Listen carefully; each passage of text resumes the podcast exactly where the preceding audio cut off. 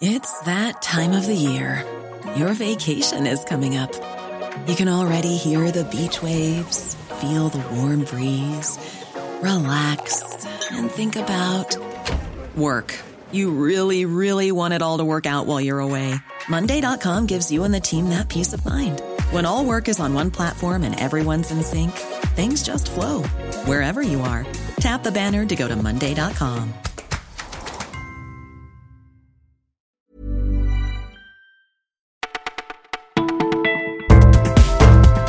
Bonjour à tous, nous sommes le dimanche 10 juin, c'est jour de finale à Roland Garros. Vous écoutez le Parisien, c'est Benjamin qui vous parle et voilà tout ce que nous avons retenu pour vous.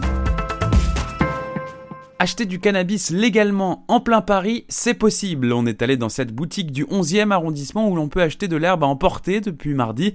Un commerce sulfureux selon les mots de son patron Joachim Louski. Sa technique, les produits que l'on vend ont un taux de THC inférieur au seuil imposé par la loi, explique-t-il. Je veux voir si ça défonce, glousse Adrien, 20 ans. Maxime Pluvieux vient pour proposer une autre alternative aux douleurs de dos de sa mère. Les profils sont variés et la clientèle nombreuse, si nombreuse que le patron s'est retrouvé deux fois en rupture de stock cette semaine. Pour ce qui est du prix compté entre 11,50€ et 13€ le gramme.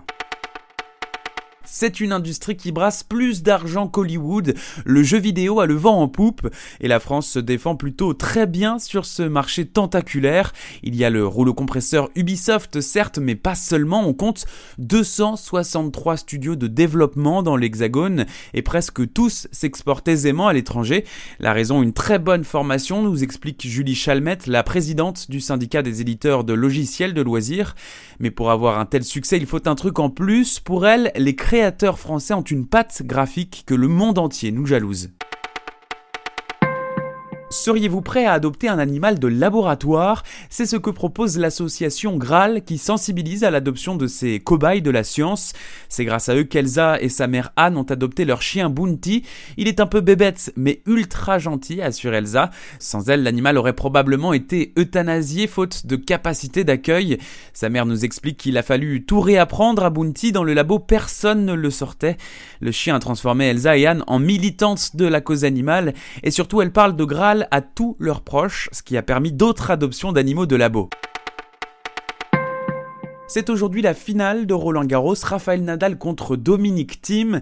Vous connaissez forcément le premier, peut-être moins son challenger. Le tennisman autrichien ressemble pourtant beaucoup à son adversaire, ils ont des passions communes. La terre battue d'abord, Dominique Thiem est l'un des rares à avoir battu Nadal sur cette surface récemment à Rome en 2017 et à Madrid cette année. Et puis le ballon rond, les deux hommes sont fans de football. Quand on lui demande s'il pense gagner Roland Garros avant que le PSG ne soit champion d'Europe, l'Autrichien rigole. J'espère le faire avant en tout cas, on lui souhaite, mais le match s'annonce compliqué. Vous écoutez le Parisien, c'est déjà fini, mais ne vous en faites pas, on revient dès demain.